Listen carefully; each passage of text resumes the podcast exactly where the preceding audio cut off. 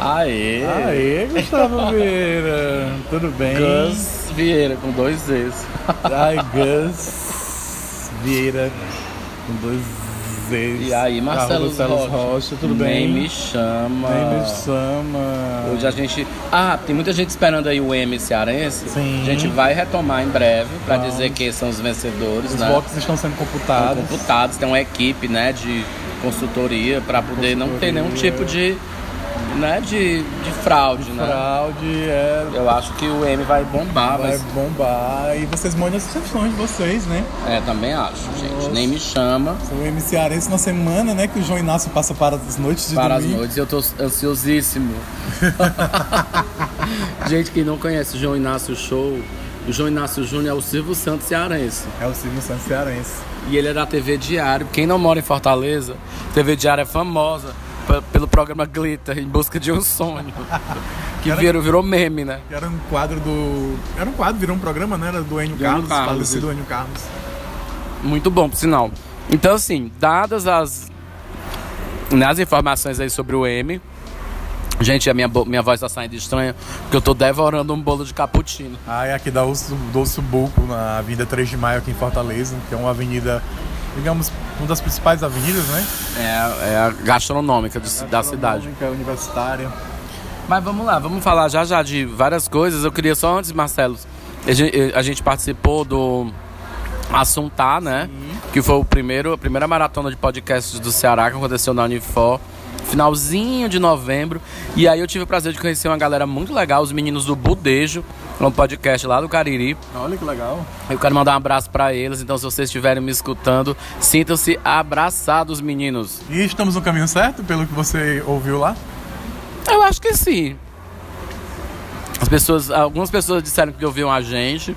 Fiquei muito feliz, né? Uh! A fama tá batendo na nossa porta. Falta o dinheiro. Mas em breve a gente vai lançar nossa campanha de financiamento coletivo.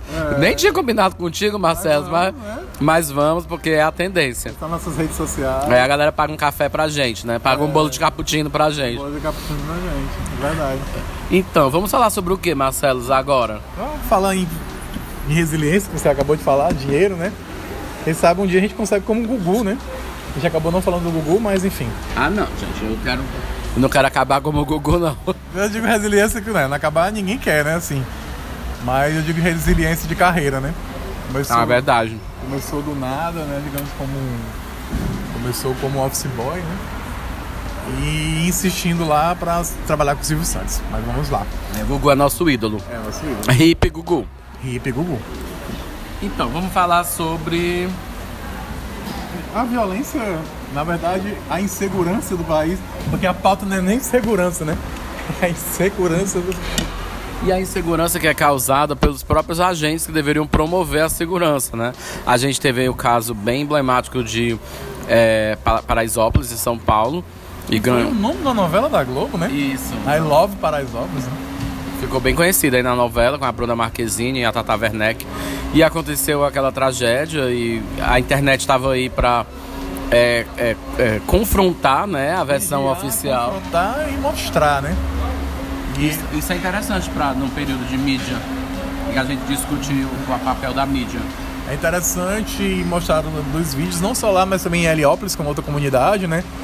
De os policiais dispersando ah, o baile funk da 17, no caso em Paraisópolis, e, e batendo nos jovens e os acuando em, em vielas, né?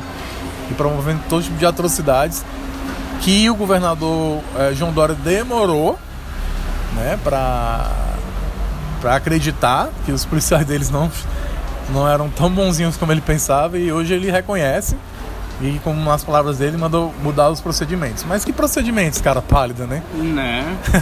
a merda já foi feita e tal. É, assim, nunca é tarde pra mudar. Se é que, eu não sei. Você compra esse discurso do, do governador de São Paulo? No início eu não comprava não, mas quando ele foi ouvir os, ah, os pais das vítimas, são nove em Paraisópolis, ele mudou o discurso, né? E vamos ver, teve o fim de semana agora, parece que a coisa foi um pouco mais leve, mas o que me assustou é que a mesma internet que vigia ela também mostra, mostrou, mostrou vídeos de jovens do mesmo Paraisópolis, não sei se é a propósito, ou policiais que estavam fazendo uso disso, já que, que eles estavam sendo vigiados pelo Estado, literalmente, por conta da situação e pela mídia, colocando, mostrando jovens com armas em punho, em metralhadoras e dizendo que nessas festas é, ocorre muito isso, tudo li muito livre né, nas comunidades e é meio que um contraponto de narrativas na internet. Né, saber se são verdadeiras ou não, ou se são fake news ou não. É, mas eu percebi essas duas narrativas, né?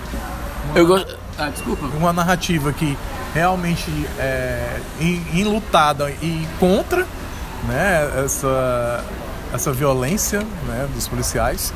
E uma outra, não sei se era produzida por eles ou por quem gosta deles, né? Porque hoje o governo dos Kardashian faz com que muita gente goste de militares, né? Mostrando esses jovens com metralhadoras, com armas em punho, como se fosse a, normal.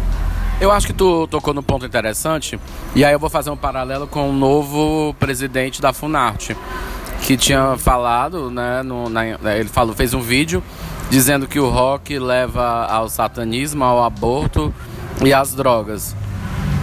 E aí, é, essa mesma internet que vigia e contrapõe o discurso oficial é a mesma internet que condena, né? Tem um tribunal moral, né? Onde as pessoas têm a moral. É, é, essas pessoas que estão lá parece que têm a moral é, é, inabalada, né? Ilibada, perfeita. É uma bila com a, né? Com a, como é um eu esqueci o nome agora, com a baladeira atinge o telhado, né? Pois é, eu fico bobo com esse povo. E aí as pessoas falavam coisas do tipo é, que a polícia tem que acabar mesmo, que só dá vagabundo, que só dá isso. E o discurso que a polícia utilizou para justificar a ação era coibir uh, o, as, as ações criminosas. Então, assim, eu vou dar um recadinho tanto para essas pessoas com teto de vidro, né, blindado, me parece, e também uh, vou dar um recado para o novo é, diretor lá da Funarte. Tem drogas sim, tem violência sim, tem estupro, tem aborto, tem satanismo e talvez tenham coisas piores. Mas isso não justifica a ação e, e tem que separar o joio do trigo né? É, porque da mesma forma que tem em Paraisópolis e tem em várias favelas, tem também no Lola Palusa, tem também no Rock in Rio e tem também em outros grandes eventos que são consumidos pela classe média. Então é, eu não vejo, eu pelo menos nunca ouvi é, é nenhum caso parecido nessas festas, né? Festeja, Vila Mix, que acontece no Brasil todo, em lugares é, frequentados pela classe média. Então, Uh, eu acho que tem sim um viés preconceituoso, é, um viés higienista, é, autoritário. É, enfim, moralista, como se o funk ele é menor que outros ritmos e nessas festas que eu falei, Vila Mix festeja, mesmo sendo sertanejo, já tem espaço para o funk também, o próprio Rock in Rio. Então, é porque quando é preto e pobre, parece que a, o tratamento que a polícia dá é um. Né? Eu não queria entrar nesse esse preto e branco, mas. De mesma origem, são negro e pobre, Isso, né? Os polici... mesmo bairro. Mesmo, mesmo bairro e tal. Né? E muito boa essa discussão que você está falando. E volta aquela discussão, né? De, que é, um, é uma discussão também preconceituosa de dizer assim. É, a boca de fumo só existe na favela porque o asfalto sustenta. Uhum. É, que para alguns é um, é um termo, é uma frase preconceituosa, mas para outros levam uma série de reflexões, né? E assim, a polícia precisa investir em estratégia, né? Se ela quer uh, destruir o crime, ela tem milhões de maneiras de fazer isso. E não invadir uma festa e agredir as pessoas como uma forma de coibir, porque eu tenho certeza que os criminosos que estavam cometendo crimes, né? É, teoricamente, baseado no discurso da própria polícia, mas acredito que sim, tem criminoso em qualquer canto. Às vezes a gente mora num condomínio tem vizinho que é criminoso a gente não sabe. Né? Porque a gente tem ideia do criminoso uma pessoa é, pobre que está andando de bicicleta na rua. Quando o criminoso pode ser um cara rico, bem sucedido. Né? Moravam, né, desses, desses grupos criminosos moravam em Alphaville, aqui em Fortaleza mesmo. Né? Muitos foram presos em apartamentos de luxo na Meirelles, que digamos que é o nosso bairro de Pinheiros aqui, né, de São Paulo, é o nosso bairro de maior PIB. Então. Tu acha, Marcelo, que é, indo além dessa discussão da insegurança, é, esse tema, esse caso, ele vai refletir nas eleições do ano que vem ou nas eleições de 2022? Ou tá muito cedo? Não, eu acho que não tá cedo, as eleições já estão aí postas, né? Vídeo que nós vamos ter 12, 12 minutos de, de fogos no Réveillon, né? 12 TRE, viu? 12. Né? Que é um absurdo já ter propaganda eleitoral aí antecipado. Né? Não, eu, eu acredito que vai ser um, um debate, até porque é, o governo do, do, atual presidente, né, o partido do atual presidente, que é o novo que ele vai criar, é, vai trabalhar muito isso. Né? Saiu agora a pesquisa sobre os ministros, Sérgio Moro está né, muito bem avaliado e eu acho que ele estima muito por esse Sérgio Moro estar tá muito bem avaliado. Mas ao mesmo tempo que o Sérgio Moro está bem avaliado, é, você vê assassinato de indígenas no Maranhão, né? Você vê é, mortandades em, em, em, comunidades de, de favela. Né? E também, assim, eu, eu, é uma teoria minha. É, aliás, não é nem teoria, é um questionamento. O Sérgio Moro está avaliado primeiro, pode ser um problema para o presidente, porque ele pode ser mais elegível que o próprio presidente, que pode. mete pés pela, os pés pela mão. Pode. E segundo, a população talvez ainda não veja uma relação direta entre Sérgio Moro e o que acontece nas periferias. Ainda tá muito porque o É, porque o ministro, esse ministro, essa, esses superpoderes que ele tem foram adquiridos nesse governo. É, pelo menos na teoria minha, pode ser que eu esteja enganado. Sim, sim, ainda não tem assim. Ele no máximo fala que, ah, vou fazer isso, vou mandar a Força Nacional, não sei o quê mas ainda muito vinculado à questão da Lava Jato ainda, né? E o plano de segurança dele ainda não foi votado, né? Sim. Né? Que é um absurdo, né? É um absurdo. Que justifica exa... Aliás, isso aconteceu, esse caso de Paraisópolis, exatamente no auge da discussão é, do, do plano de segurança dele, que é a mesma coisa que aconteceu com o menino Hélio, que uh, os criminosos eram menores de idade, aconteceu no auge da discussão da votação sobre a redução da maioridade penal. Né? Parece que o Brasil tem esse chama para esses casos e acaba que influenciando o que acontece em Brasília, o que é, que é discutido em Brasília. O que é discutido em Brasília e e a, tá aí o Senado e a Câmara correndo para fazer sessões extras, a gente pagando. Né? e paga muito caro, né? Caro. Né? A partir de segunda-feira agora vão trabalhar de segunda a sexta. Né? Então é isso aí, vamos ver se. Agora fazendo um paralelo de alguns. de alguns. De algumas operações desastrosas, né? E de alguns. Nós tivemos também nossas Paraisópolis aqui, né? Verdade. No Ceará. Né? A gente teve o Curió. A gente... 12 jovens, 12 né? 12 jovens. Teve aquele caso no Barroso. Também. Sim, na Babilônia. Na Babilônia. É, a gente já teve grupo de Xermin comandado por farmácia, não eu sou o que estou dizendo, né? Foi tudo já investigado. Sim, claro. Né? E a gente também, é, um ano da uma operação desastrosa da polícia, né? Tentando surpreender bandidos num ataque a banco em, em Milagres, no Cariri, né? E que pessoas inocentes morreram, que estavam como escudo. E, e também, assim, eu faço um adendo para esses casos todos, nós não temos aqui no Ceará uma imprensa, é, digamos, muito combativa, né? Não. Sempre compra o discurso oficial do, do governo e, e, isso pode atrapalhar um pouco, né? A compreensão das pessoas sobre isso, né? Sobre o que realmente está acontecendo, é, o que é lamentável. a imprensa, ela, ela tá é, agora numa fase aqui declaratória dos dados da polícia, né, dos dados do novo secretário, que trabalha com inteligência. É, é interessante que realmente trabalha com inteligência, só que não adianta você fazer um jornalismo com dados. Você tem que fazer um jornalismo de dados. Você tem que ir muito além, não é receber lá bonitinho um relatório, dizer que diminuiu. O dado é matéria-prima, né? É matéria-prima. Não é produto final. Não é produto final. Que... Gente, estamos em Mônaco, brincadeira, porque. A lição de barro, gente. E aí, é, você tem que lapidar isso aí, né? Você tem que minerar e tem que interpretar, né? E não é só mostrar que reduziu o número de homicídios e esse tipo de coisa, não. É mostrar realmente o que é que está repercutindo na vida das pessoas, né? Elas ainda estão inseguras.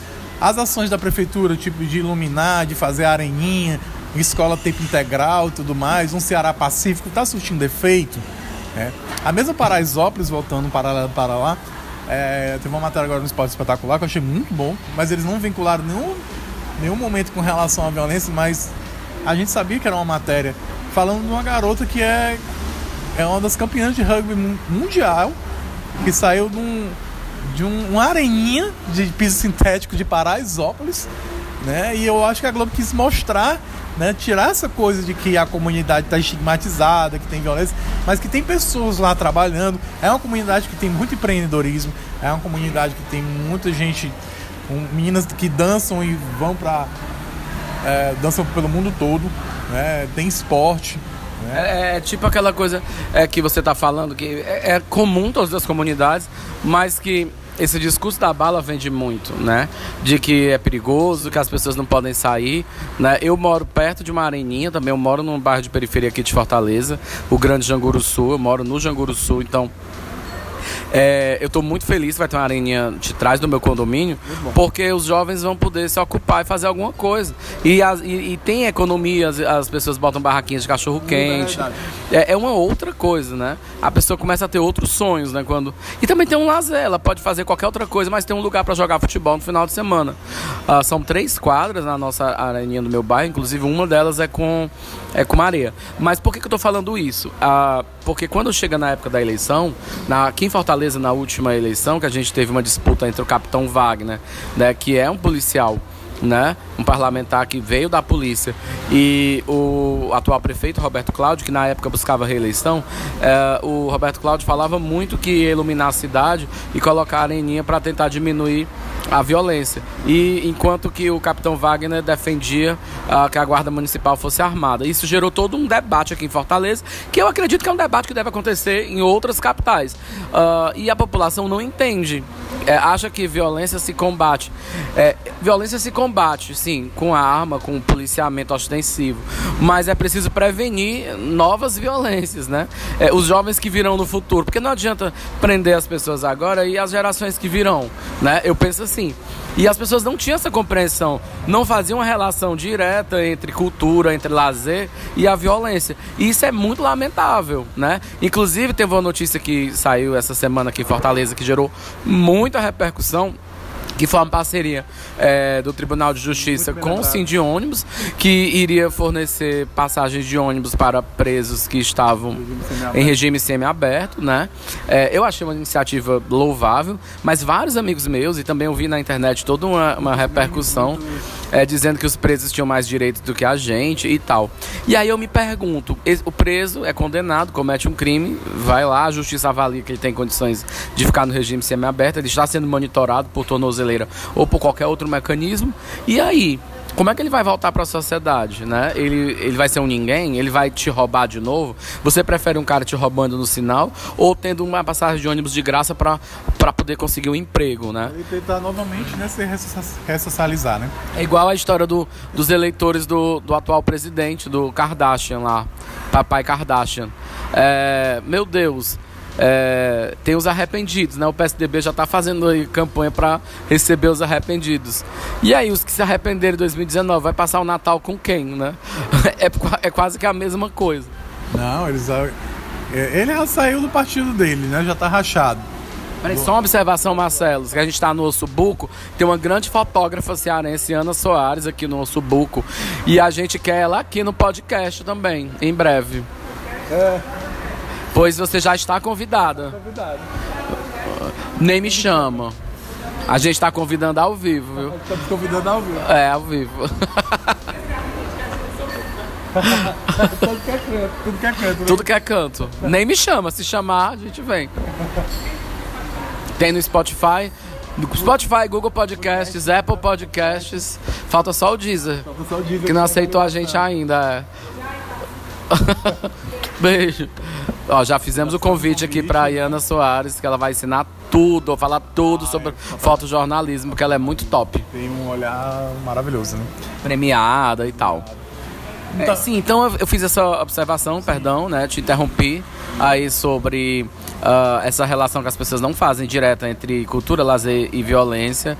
Falei sobre essa história do, da justiça, né? Que fez essa parceria. Depois foi dito que foram 30 passagens de ônibus, ou seja, muito pouco, e as pessoas fizeram toda uma celeuma. É Pessoas que nem andam de ônibus é até, né? São essas narrativas, né? Que estão cada vez mais fortes, né? Narrativas é, desse pessoal que acha que policial tem que bater, né? E desse pessoal que realmente defende os direitos humanos, o direito de ir e vir, direito a ter um transporte, direito à educação, a uma saúde, mesmo os presos em regime semiaberto. Né? Verdade. O que me difere, o que me difere de um preso é que eu tenho um cheque branco para cometer qualquer crime, né? Ele já cometeu, então. Mas as pessoas, acho que as pessoas precisam ver é, como é que funciona a polícia da Islândia, que lá não tem crime. Porque as pessoas têm essa ideia da polícia como algo truculento, né? É, a polícia é um agente da cidadania, um agente da segurança. Né? Segurança não é, é. É um direito humano. É um direito humano, as pessoas não têm noção disso, o que é lamentável a gente vira a página, vai continuar a falar, ah, vamos falar de Brasil ainda. É, eu acho que é o mesmo tema, só que expandido. Saiu o IDH dos países, né? E o Brasil mais uma vez está na lista. 70 e lá vai cacetada, acho que era 78 e mudou para 79. E é um dos países mais desiguais do mundo, o que é lamentável. E fazendo uma observação, para não ter nenhum problema e vocês não esculhambarem a gente no nosso e-mail, é, não conta 2019. Então são políticas desastrosas é, dos anos anteriores, né? De é, décadas aí de falta de investimento, embora a gente reconheça que houve alguns, houveram alguns avanços, que houve alguns avanços aí na, na primeira década do, do desse, desse milênio, desse século. Mas aí, assim, do que, do que adianta avanços pontuais se eles não são contínuos? Verdade né? Porque os números vão estar tá aí, né?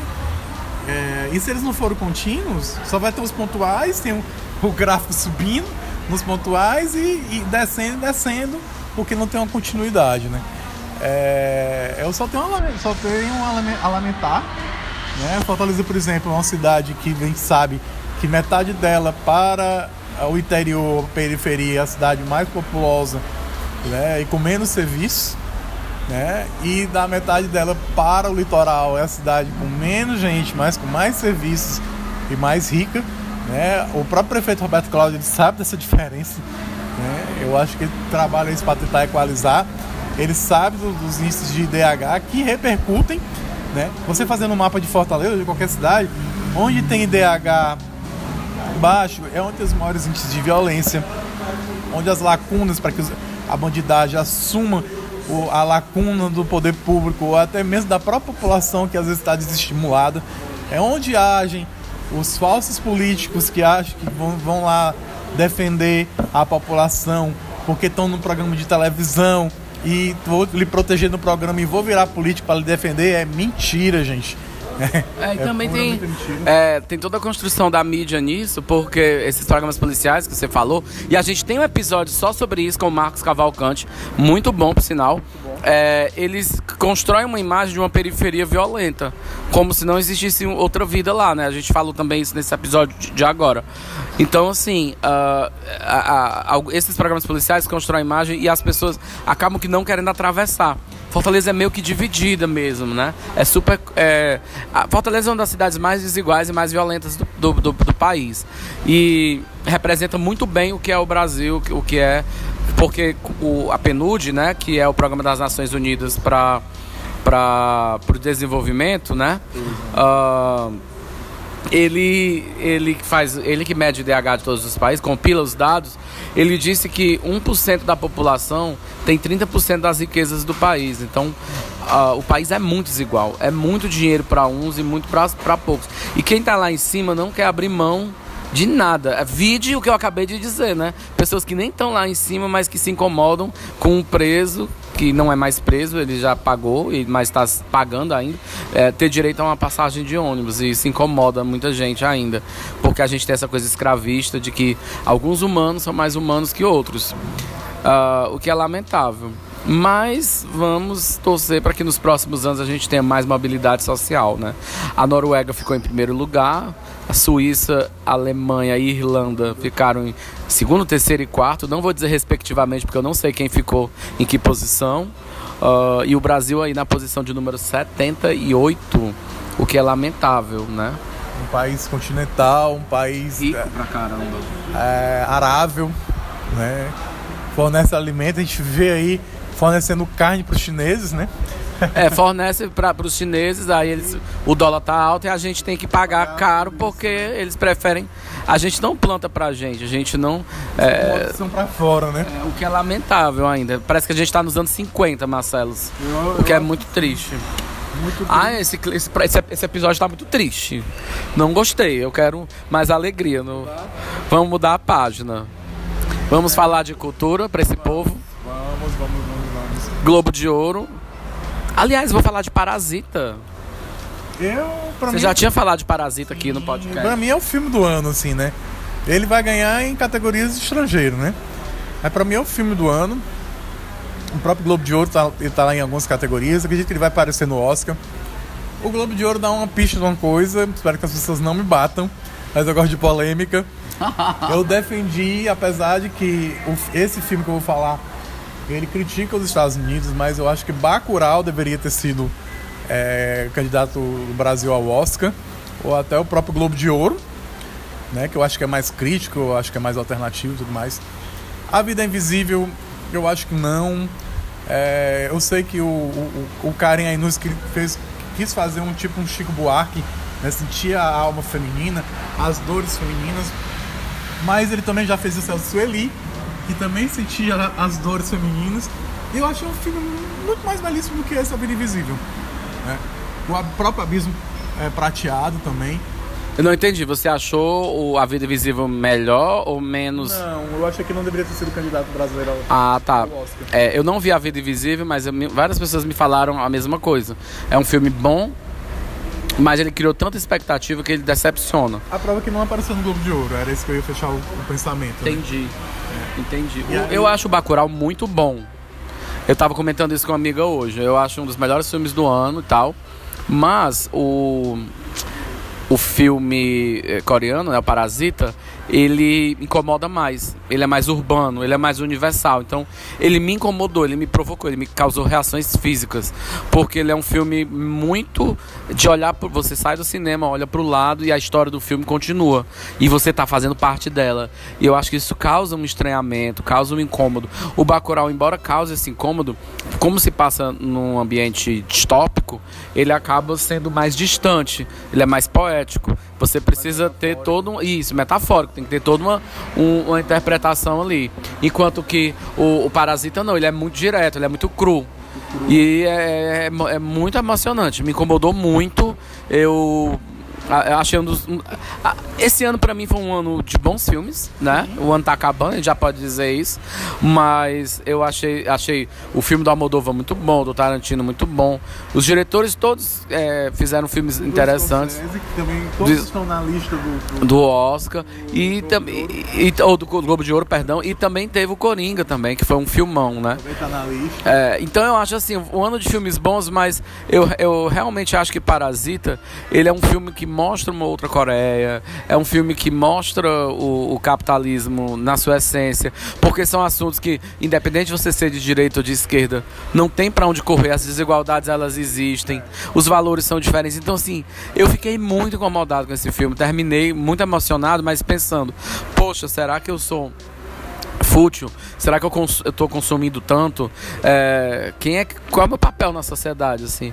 E eu acho que esse filme que traz essa discussão, ele merece muito ser premiado, né? Eu acho que talvez ele cause esse estranhamento e nas pessoas que assistiram também, nos críticos e acabe que sendo indo pro Oscar. Eu acho que é um momento que os streams eles trazem filmes e séries para esse tipo de reflexão, né? E existem séries inglesas, espanholas que trazem esse tipo de reflexão. Eu acho que a Coreia está se mostrando mais para esse lado do mundo, né? Não é só o K-pop. Nem só Samsung, nem só de Samsung e Hyundai, né? Vive a Coreia. da Coreia, né? Tem desigualdades sim e são horríveis. São horríveis. E a gente consegue fazer um paralelo, né? Que, de certo modo, a- as nossas desigualdades também são extremas. Lá é bem extremo também, né? E eu acho que é um dos filmes que ah, vai arrebatar muitos, muitos, eh, muitas estatuetas aí. E só tenho a lamentar novamente dizendo que eu sei que Bacurau eles são totalmente assim, mas eu acho que entre a Vida Invisível e Bacurau, eu acho que Bacurau deveria ter ido. Ah, não tenho dúvida. Inclusive a nossa amiga Inês Aparecida, que nos ouve e que esteve aqui né, num episódio, assista com ela sobre o M Cearense, divertidíssimo. Ela disse no Twitter que o Parasita é o Bacurau asiático. É o Bacurau asiático, eu concordo com ela. Achei muito legal. É o Bacurau asiático.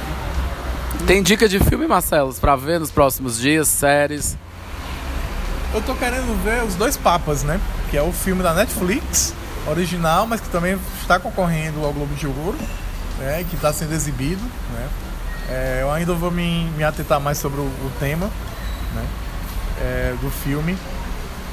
E eu queria fazer tipo assim, até combinar com você, a gente fazer de vez em quando umas agendas fora o circuito, né, digamos, conhecido do, da, grande, da, da nossa cidade, né? Eu acho que tem muita coisa boa do Centro Cultural Bom Jardim, né, que eu acho que precisa ser visitado. É uma área de DH baixo, né, mas existe um centro cultural há muito tempo lá, né, e eu acho que precisa ser, ser visitado. É, no próprio Grande Portugal, Grande Lisboa, tem um grupo de teatro que abre as portas para ter né, exibir peças que são exibidas em grandes teatros de Fortaleza.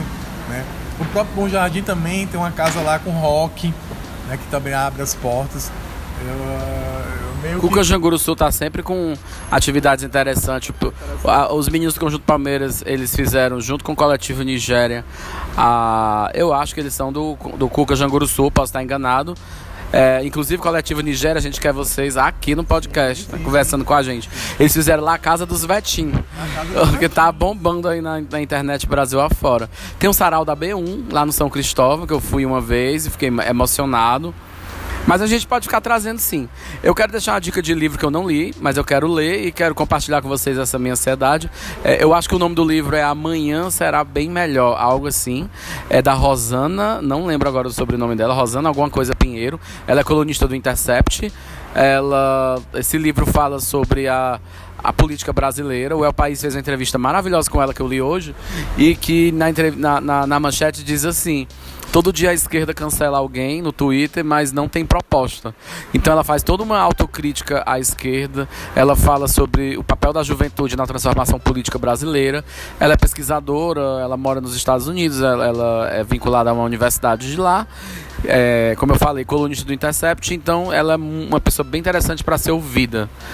Acho que é Rosana e Pinheiro o Machado. Pinheiro Machado, isso. Vai ser maior. O que a... aconteceu com o Brasil e possíveis rotas de fuga. Né? Olha só, Marcelos, como é ágil. Amanhã vai ser maior o que aconteceu com o Brasil e possíveis rotas de fuga. O nome dela é Rosana Pinheiro Machado. O livro está na Amazon, está nas outras livrarias também. Custa R$ reais a versão física e R$ reais a versão digital na Amazon. Então, se vocês quiserem ler, mandar pra gente, manda e-mail pra gente. Fala que, é que vocês acharam. Em breve a gente está abrindo um Instagram para poder facilitar o diálogo com a galera. Uh, e é isso, Marcelo. Você quer mandar beijo pra, pra alguém? Eu tô muito xuxa. pra minha mãe e pro meu pai. Né? Quero mandar um beijo pra Ana Luzia Brito, que está no Cariri, linda e bela, dona e proprietária do Cariri. Dona proprietária do Cariri, né? Uma região que está aí crescente. Muito, é crescente. Muito crescente em todas as áreas. Isso é importante pro Estado. E mandar um beijo pra vocês que estão acompanhando. A audiência da Inês Aparecida, né? Nosso M foi muito boa. Ela ficou muito feliz e ficou meio assim, reticente, com medo de ter falado algo proibido. proibido. É verdade. Mas as coisas proibidas ficaram nos bastidores, tá, gente? Só a gente que sabe. Só a gente que sabe. E, gente, um beijão. Eu estou em todas as mídias com Marcelos Rocha, dois L's o S, ou então arroba Celos Rocha, que é o finalzinho do nome. E mande aí sugestões pra gente, né? No nosso e-mail. E ficamos felizes com você levando, que vocês estão levando a gente no no ouvido, é. Obrigado. Eu sou G-U-Z-Z Vieira, Gus com dois Z's Vieira. Uh, tô em todas as redes e quero só agradecer a você que está acompanhando a gente e que no próximo episódio acompanhe o nosso M com os grandes é, vencedores, da, os melhores da mídia cearense. Uma coisa assim bem especial, bem especial de Roberto Carlos de fim de ano da Globo. Adorei. Nem me chama. Nem me chama, Gustavo Vieira. Uh!